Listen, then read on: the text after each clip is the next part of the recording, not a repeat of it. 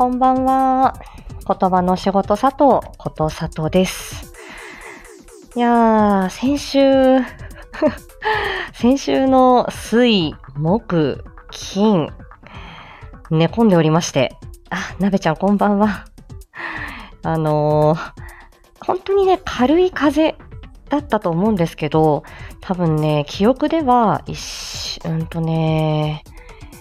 この、7日8日あたりかな。この、えっと、10月の1週目の週末、ものすごく寒くなって、で、そこで、いやー、寒暖差えげつないなーっていうふうに思っていたら、火曜日の仕事終わりになんかちょっとね、うん、なんか喉がイガイガするっていうか、ちょっと鼻がちょっとムズムズするようなって言って、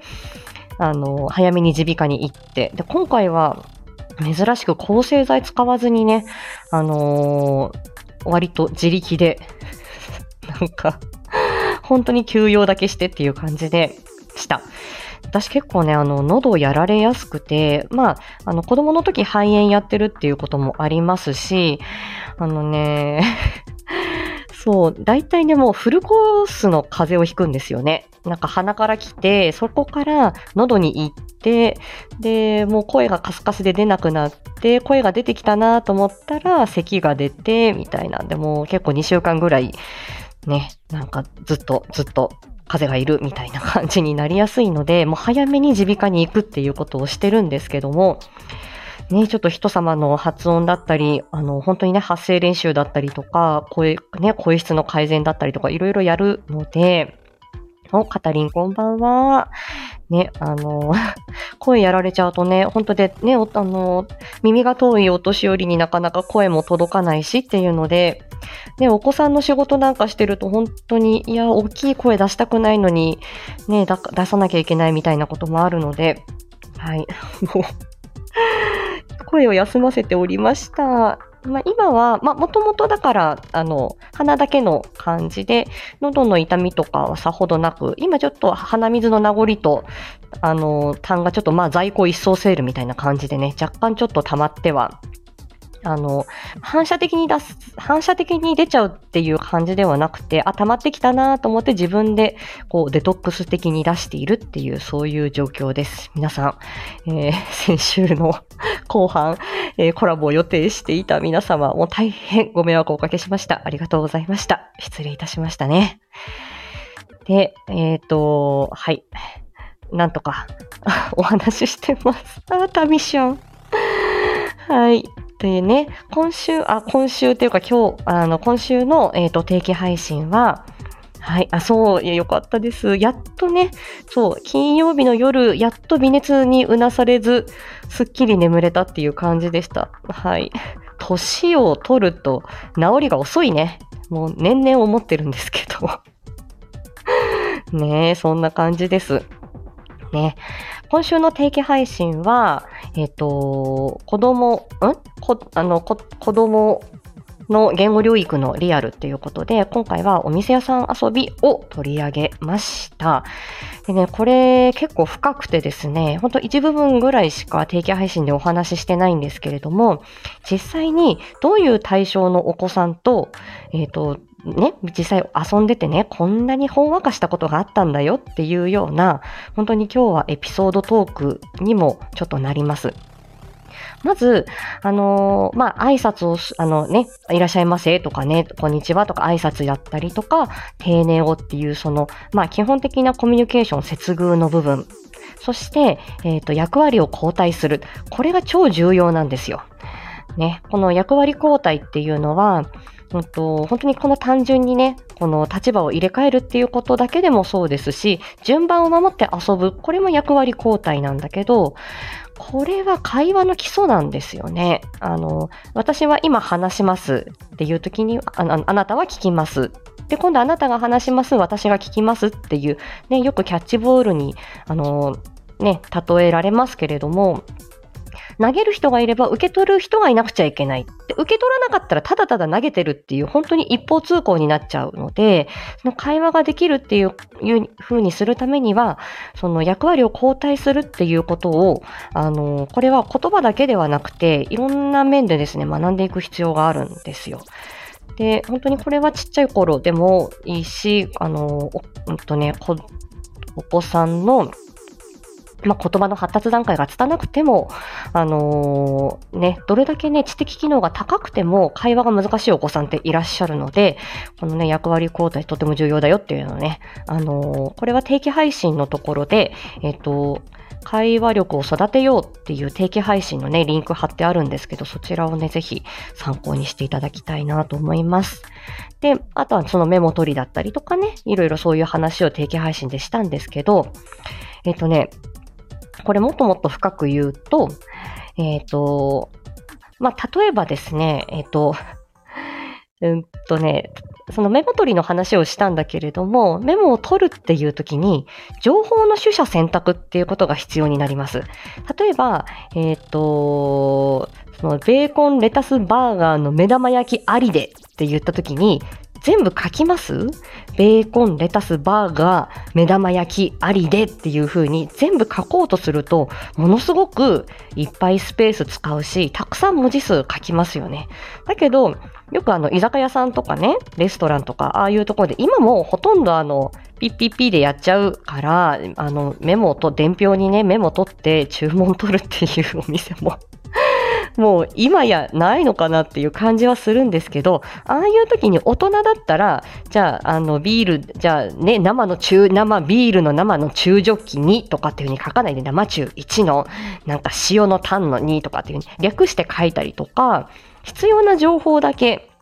あの、書くじゃないですか。あれができるのって、やはり、あの全体像が見えて、あ、これ、あ、これを今注文してるなっていう全体像が見えた中で、じゃあ自分が、えっ、と、このメモを取った後に、えー、まあ、料理を作り出すっていうシチュエーションになるんだけど、っていう時に、え、自分がその後、この場面でこのメモを見た時に、え、これが必要な情報だなっていうことを展望記憶っていうかね、見通しが立って、初めてその情報の取捨選択ができるっていうことなんですよ。なんで、その場その場を、えっ、ー、と、生きているっていう状況だと、一言一句書き写さないと気が済まないっていう、よくやっぱり、あの、ASD ですね、自閉スペクトラム症のお子さんなんかは非常に律儀なんで、あのー、もうね、だから多分授業中もそれが起こってるんだと思うんです。板書が苦手なね、お子さんたくさんいますけど、まあ、あれもね、眼球運動が、あの、ね、まあ、これ、ウッチーさんが 得意な分野だけど、その眼球運動が、このノートと、そして、えっ、と、黒板とっていうところを往復するっていう、ここが難しいっていうお子さんもいるし、視覚的な、えっ、ー、と、まあ、短期記憶ですね。まあ、いわゆる、あの、ワーキングメモリーって言われるような頭のメモ帳一旦こう見て、えっ、ー、と、まあ、見たり聞いたりしたものを一旦頭に留めて、それをメモとかノートに書き写すっていう時に、あのー、頭にこう留めとかなくちゃいけないっていう。で、やっぱりそれがあのい、ろんなその能力が関わってくるっていうことなんだけど、だから大人がやって、さりげなくやってることってすごいんです。ただ、やっぱりそれを、いや、これが必要な情報、バーガーまで書かなくても、ベーコンレタスって書けばわかるじゃんとかね。そういうのって、あの、自分でこう、あこんなに細かく書いてたら、あなかなか時間がかかるなとか、手が疲れるなとか、他の注文が書けなくなっちゃうっていう、その失あの、その経験があっで、じゃあ、これぐらい短くてもわかるよねって、じゃあ、バーガーちょっと消してみて、じゃあ、この短い言葉だけ書いてみようよっていうのをわざわざ教えてあげて、じゃあ、それでまあ、騙されたと思ってやってみ？みたいな。で、それでいろいろね、そう言ってやっていくと、必要な情報だけを自分であのメモをするっていう能力が、結構身についたりとかね。で、一回それ、えーって言いながらも、いや、やってみ、とりあえず短くてもいいから分かればいいんだから、別にどこに提出するものでもないし、自分が分かるためのメモだからさっていうことでお伝えすると、あのーああ、なるほどって言葉で言っても、はあって堅くなだったお子さんが、その経験を積むと、ああ、なるほど、この方法もありなんだっていうふうに、あのー、思うってことですよね。一種の一つの自分としてのこだわり、固執していたものが、そこで、ああ、なるほど、この方法もありなんだっていうふうに思ってもらえるっていうことが結構たびたびあります。お、マイマイちゃん。ウマスパリスト来てるね、今週末に。ね。いやいや、ありがとうございます。そう。で、そういうふうにね、あの、メモを必要なところだけを書くっていう、これはね、やはり、そこから社会に出ていくっていう時もそうだし、えっ、ー、と、学校の勉強がだんだんだんだん高学年になってくるときに、そのね、もう黒板の文字を全部一言一一句書き写すっていうことじゃなく、ここが私には必要だからここをメモを取るっていう、その情報の取捨選択ができるっていうのはめっちゃ社会的スキルスキルとしてはすごい私は重要な能力だなって思うから、そんなことをやってみたりとか、あとはこの遊びの中で、本当読み書きがすごく苦手だなって、もう私はあの、あの練習は昭和的だなって思うんだけど、漢字をさ、あの、漢字ノートみたいなところに、もう一行さ、全部山、山、山、山、海、海、海みたいに、こう繰り返しこの書くみたいな。うーん、この体で覚えろっていうかさ、あれは本当にあの、い、まあ別にあれをね、あの、何何の疑問もなくできる、あの、通常級のお子さんはいいですよ。だけど、あれを支援級のお子さんにも本当にやんじゃねっていうふうに 思うんだよね。坂本ちゃん、こんばんは。ご迷惑をおかけしております。ねえ、もうさ、あんな意味ねえじゃんって思うじゃん。で、ああいうのを強制させられて書くのが本当に嫌になっちゃった、まあよ、ADHD のお子さんなんか特にね。で、そういうお子さんが、あの、集団で遊んでるわけですよ。ADHD のお子さんと、ダウン症のお子さんと、場面科目のお子さんと、自閉症のお子さんと、みたいな感じで遊ぶわけ。すごい楽しいんですけどね。で、いう時に、あのーでも普段俺なんか、俺、文字なんか書きたくねえよっていうお子さん、お子さんを無理やり書いてとは言わないです。だから、あ、じゃあ君は作りたいんだから、じゃあこの、なんかレジ係と、えー、キッチン係みたいにして、じゃあ、あの、書くのが得意なお子さんに書いてもらって、じゃあそれを見てやってごらんと。だから最初は友達のメモを読むっていうところから始める。で、例えばそのレジ係のお子さんも自分が読めりゃいいじゃなくて、そのキッチン係の人に見せて作ってもらうってことですよね。だから、あの、丁寧な、丁寧に書こうとか大きく書こうっていう風に、人に見てもらうからっていう風になると、なんか張り切って書いたりとかする。それがなんかね、お子さんの本当に相互作用的な感じが、あの、あってね。あんちゃんこんばんは。うん、ちょっと鼻詰まりっぽいけど、あの、あ全然あの、喉の炎症なくて、喉は全然、あの、腫れてはございません。そう。だからそんなのね、あ、なるほど、この子に見せるために書いてくれてるな、みたいなことがあったり。で、あとはそのキッチン係でね、そうやって俺は書くの嫌だよって言ってたお子さんが、そうやってあの、レジ係のこの仕事ぶりを見てですね、あ、俺もやってみてえな。あの、あの、電卓ピッピッピってやってみてえなって。お金の受け渡し楽しそうだなってなったら、あ、じゃあ俺やってみるってなって、普段本当にノ,、ね、あのノートに字書くとか、そういうのが本当に嫌がってたお子さんが、ね、あの、じゃあ一生懸命ね、あの、チーズバーガーとかちゃんとこうね、なんか書いてくれたりとか、うん。で、それで本当に、あの、自分のモチベーションが高まれば、あ、これ、こういうことだったらやってみたいっていうことであれば、苦手なことにも挑戦してくれるっていう、その姿は、本当にあの、素敵だなっていうふうに思うんです。あつしさん、こんばんは。ありがとうございます。そう。でね、それは本当に、まあ、文字一つでもそうだし、あとは、その場面科目賞あの、お子さんね。その家族、家族とは、あの、声出して全然喋れるし、別に声とか発音に問題がないけれども、まあ、社会的な不安が、そういう方はちょっと強いお子さんが多かったりしますけど、やっぱり学校だったり、あの、家から一歩出るとなかなかうまく、あの、声が出ない、話したいのにっていうね、あの、あの喉がギュッとなって、なかなかあの、うまく話せない。まあ、喋れても囁き声だ、みたいな。あの、お子さん、私も初めて放課後デイに勤めてお会いしたんですけど、で、そのお子さんが最初は、あの、無理には、あの、無理にはあれなんですけど、まあ、メニューを指させば伝わるので、メニューを指さしてやってたお子さんが、これくださいとかって小声でね、あの、遊びをこう積み重ねていくと、やっぱり伝えたいっていう気持ちが出てくるのか、あの、だんだん声が出てきたりとか、あの、今度はじゃあ自分も注文を聞く側をやってみたいって言って、あの、本当に役割をね、交代して遊んでくれたりっていう、わー、頼もしいなーっていう風に、あの、思ったりとかですね、これはなかなか、マンツーマンの支援ではなかなか難しいことで、お子さんを、お子さんとの本当に集団を介して遊んでいるっていうこと、あとは本当にいろんな特性のお子さんと同時に遊んでいるっていうことですね。で、本当にその ADHD の子に、そのえー、の、そのね、あのメモが得意な場面、科目症の子が支えてあげるっていう場面があったり、あとはそのダウン症のお子さんですね。私もダウン症のお子さんの支援、本当にあの、大好きなんですけど、うん、あの、ダウン症のお子さんは、ちょっとね、やはり、あの、口が、あの、ちょっとね、なんか発音がちょっとはっきりしなかったりとか、早口になっちゃったりとかして、なかなかあの言葉がね、伝わりづらかったりするっていう場面も多いんですけど、あの、普段ね、私の個別で、まあ好きなあの本とかね、あの、あの、いろいろね、なんかお化けの本とか、うんちの本とかいろいろ みんな好きなのあるじゃないですか。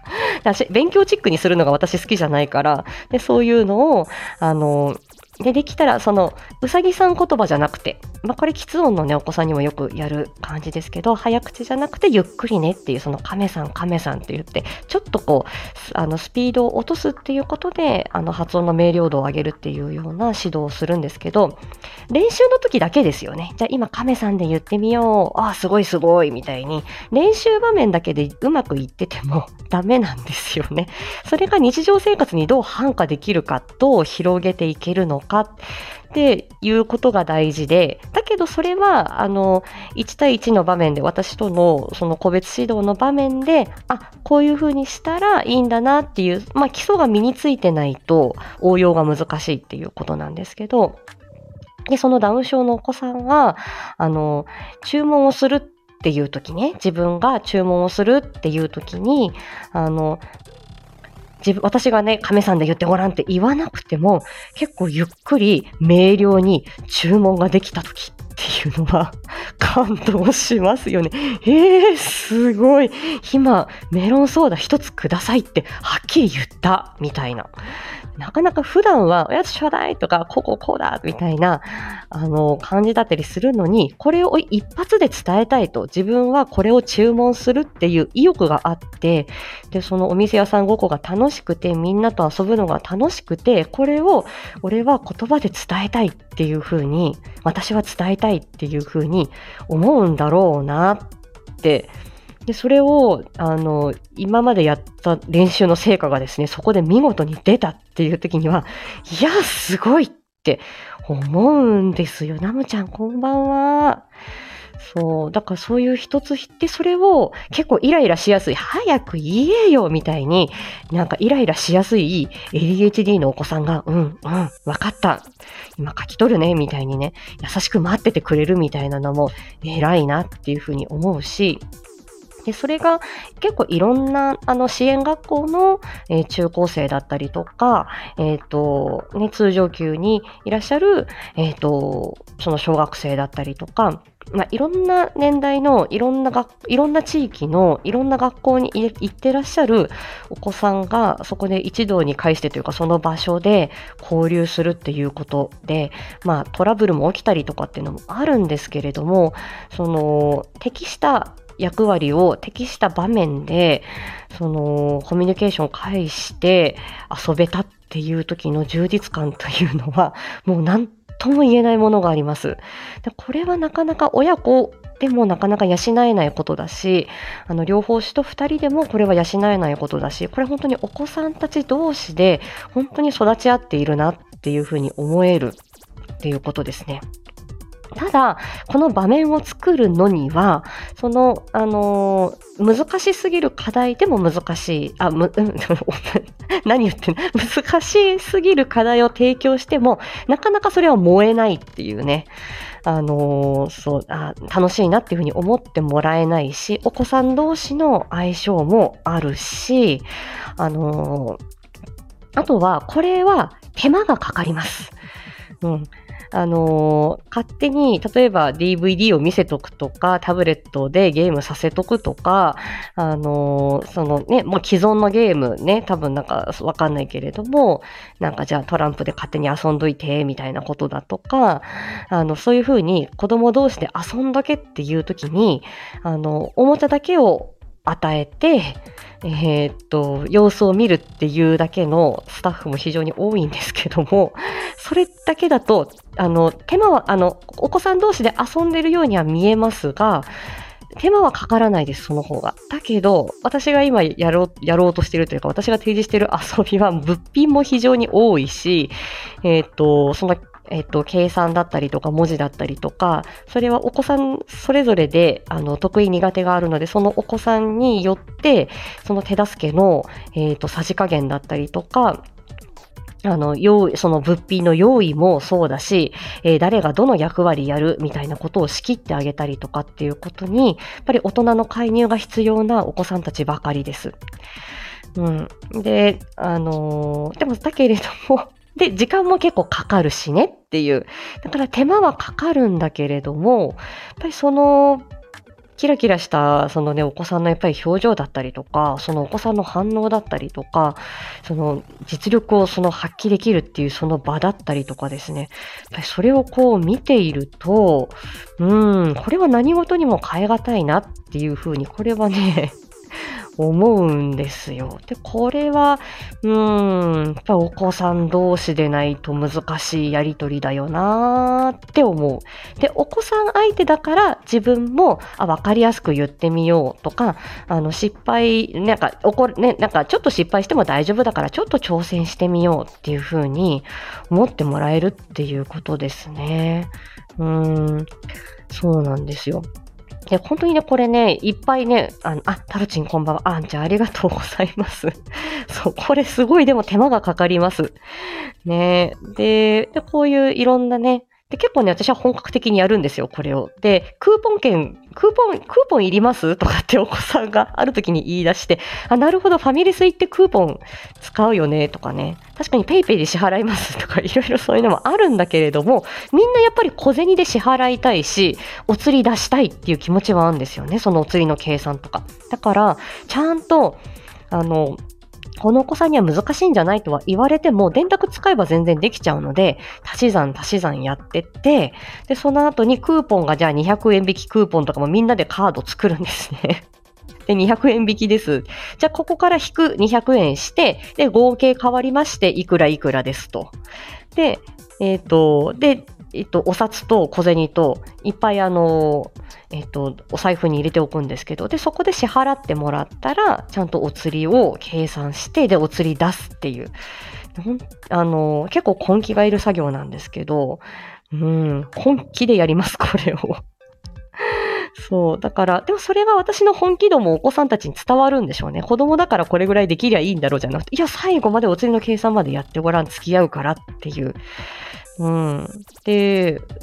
うん。で、やりきったら、よしよし、じゃあまた次またやろう、みたいな感じでね。うん。で、毎回毎回そこまでの関わりができるわけではないんですけど、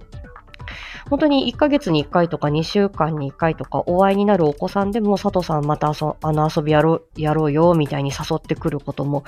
多いし、うん。でやっぱりね、個別、本当にね、嫌がらずに来てくれます。じゃあ佐藤さんと遊ぼうやるよって、それは個別指導でも、あの、これで遊ばないみたいな時も皆さん嫌がらずに来てくれる。本当にそれがありがたいなーっていうふうに思います。うん。だから本当にお子さんのその集団の中で、あの集団の中で関わっていくっていうことも、これは療法士としては、やっぱりね、病院でとか、あの発達センターでっていうとなかなか難しかったりする。で、小学生以上のお子さんがこういう場でね、なかなか療法士と関われないっていう状況ではあるんですけれども、あのーやっぱりね、そこで関わっていく意義はあるなっていうふうに大真面目に思っております。ただね、なかなか私みたいな熱意を持った療法士さんばかりでなく、作業療法士さんがね、各店舗にいるんですけれども、やっぱりなかなか、うん、やっぱり療法士らしいというか、専門的、その専門家としての活動がなかなかできなかったり、そこに積極性がなかったり、えー、専門性が埋もれている方たちたくさんいるので、もったいないなーって思うけど、それは私他人なんで だし、私その会社のものじゃなく委託契約というかね、はい、私がもうできることをやればいいなと思うから、別にその、え、あの、その場の療法士さんを教育しようっていう、そこまでは淡々と思わないですけれども、もったいないな、いっぱいできることあるのにって思います。ですから、あの、本当にね、資格があるっていうだけでは、皆さん、保護者の皆さんもね、療法士さんがいるっていうだけでは、本当にこれは中身はわからないです。素晴らしい保育士さんもいますし、しょうもない保育士さんもいます。素晴らしい療法士さんもいますし、しょうもない療法士もいます。だから、それはお子さんたちの反応を見て決めてください。ね。で、ね、皆さん、あの、こ、こ、私はいいと思ったよっていう施設だったり、療育先だったりしても、えー、通級先だったりしても、お子さんに合う合わないはあります。ですから、本当にお子さんたちの反応を信じて、親御さんたちが自分たちで見る、その現場を信じて、あのーね、その資格だとか場所だとか、もうそういうネームバリューだとか、もうそういうものに惑わされず、もう皆さんがもう思った通りに、あのー、本当にね、かんあの、お子さんたちのその環境だったりとか、その支援者の体制っていうのは決めていくといいかと思います。正解がないということです。はい。お、あんちゃん、なんでなんで？といちいち理由を聞く子供で、大人から面倒くされてた。いやいや、それやっぱりね、いや、いらっしゃいますよ。ね、あの、そう。でも、それやっぱ好奇心が強いお子さんなんだなっていうふうに思います。そう、本当に私は本気で、あの、子供だからっていう感じだじゃなくてね、人間同士でコミュニケーションを関わっていきたいなっていうふうに思いますよ。うん、今日もだからお子あのね、今日は訪問でのね、お子さん支援が最後ありましたけど、本当におお母さんを褒めてあげたい、こういうところをお子さん成長してるからねっていうのを一生懸命伝えてきました。うん。う自分ができることはそれしかないからね。そんな思いでいます。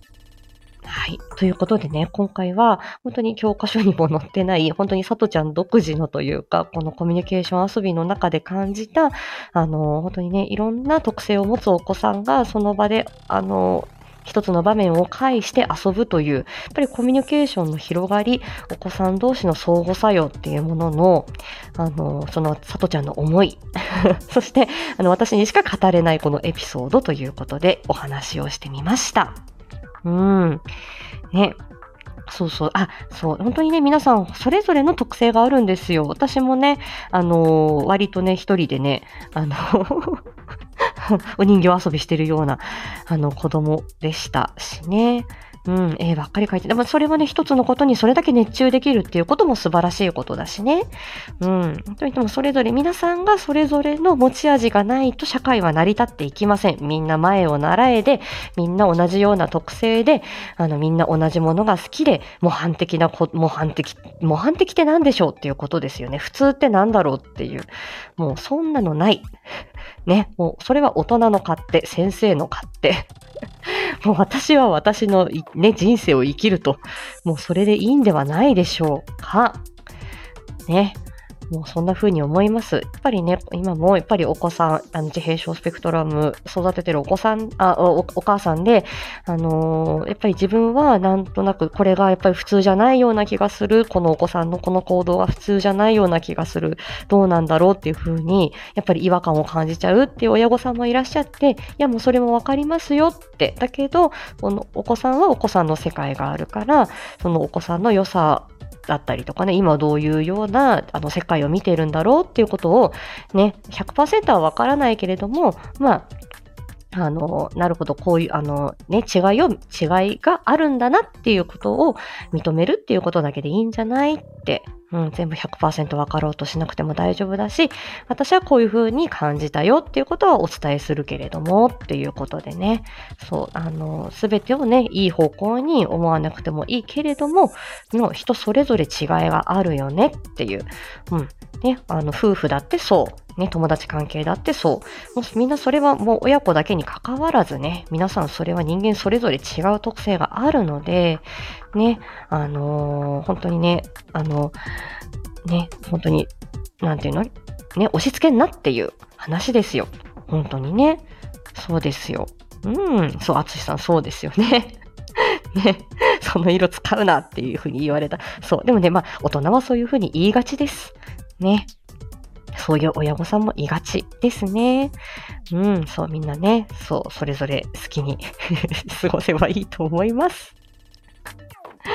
ということで、今回のモアディープ、この辺で失礼させていただきます。さあ、皆様ね、寒暖差気をつけてお過ごしくださいませ。ということで、はい。突然ですが、こちらで終了させていただきます。今週もよろしくお願いいたします。では、閉じていきます。ありがとうございました。